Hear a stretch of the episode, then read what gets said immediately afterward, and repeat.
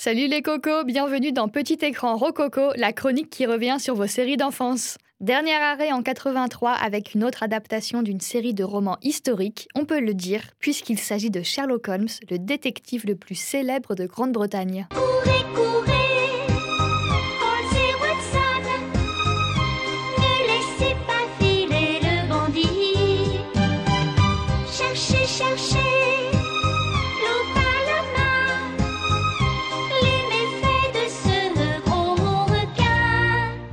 Par l'inimitable Sir Arthur Conan Doyle, Sherlock Holmes naît à la fin des années 1880 et ses aventures sont ensuite adaptées plus de 220 fois au cinéma ou à la télévision.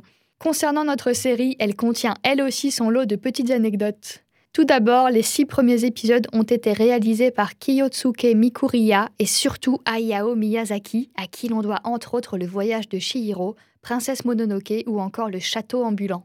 Mis en chantier pour la première fois en 1981, le dessin animé est rapidement interrompu en raison de problèmes avec les ayants droit de Conan Doyle.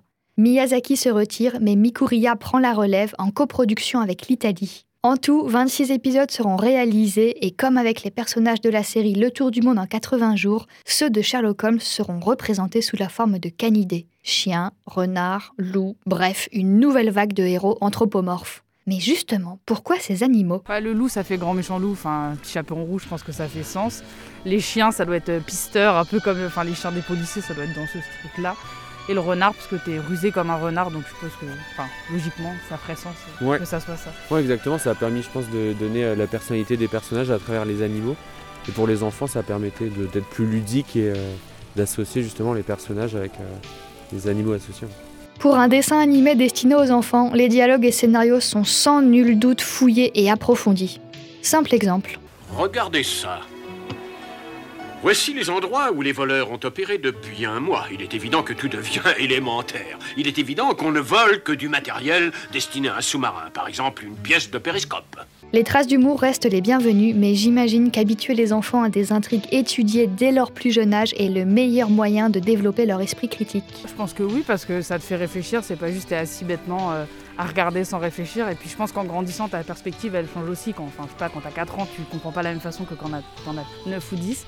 Et je pense que ça fait réfléchir. Et après, euh, surtout Sherlock Holmes, ça parle à beaucoup de monde, je pense. Moi, je pense qu'il y a beaucoup de dessins animés qui peuvent se ressembler, donc de prendre le contre-pied et de rajouter une intrigue euh, euh, comme un thriller avec beaucoup de choses, de personnages, une histoire, ça peut donner un plus. Et ça peut créer une passion pour euh, ce genre de choses. Donc je pense que c'est intelligent. Comme par exemple, Dora, c'est pas le même truc, mais t'apprends une langue. Donc je pense que c'est des, des concepts qui sont assez intéressants et qu'il faut, qu'il faut conserver euh, dans les dessins animés. Et justement pour tous, pas seulement pour les enfants, mais aussi pour les parents qui regardent, ça peut être euh, moins ennuyant euh, que d'autres euh, dessins animés. D'ailleurs, il est dit que Holmes aurait été le précurseur de la police scientifique. Dans son œuvre, Conan Doyle a créé tout un processus pour rechercher des indices et résoudre des affaires. De là, ces techniques se sont développées au point d'être peu à peu adoptées par les brigades criminelles. Alors, Holmes et Conan Doyle, des visionnaires pour leur époque? Ce qui est sûr, c'est que ce personnage fictif aura traversé les siècles. D'ailleurs, quels sont les préférés de nos cocos? Je me rappelle de Moriarty, enfin dans la série Ouais. quoi. Moriarty, donc euh, bah, Sherlock Watson. avec Watson, son associé. Son frère, comment il s'appelle euh, Ah oui, Ah, le frère de Sherlock. le frère, euh, ouais, je sais plus comment il s'appelle.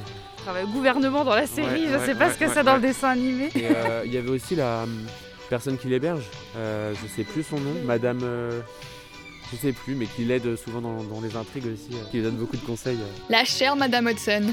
Petite différence avec la série britannique portée par Benedict Cumberbatch et Martin Freeman, dans le dessin animé, Holmes n'a pas de frère. Enfin, pour celles et ceux qui auront les oreilles les plus affûtées, vous aurez peut-être remarqué que la voix française qui repose sur le générique n'est autre que celle d'Amélie Morin, qui a également doublé le personnage de Candy dans la série éponyme. Et puis, dernier petit point avant de laisser Sherlock et Watson vaquer à leurs occupations, l'incontournable élémentaire, mon cher Watson, n'a jamais existé dans les romans originaux. C'est un ajout de la part des adaptations. Amusant, pas vrai? Merci pour votre présence et votre écoute, et on se retrouve très bientôt avec le 18e épisode de Petit Écran Rococo.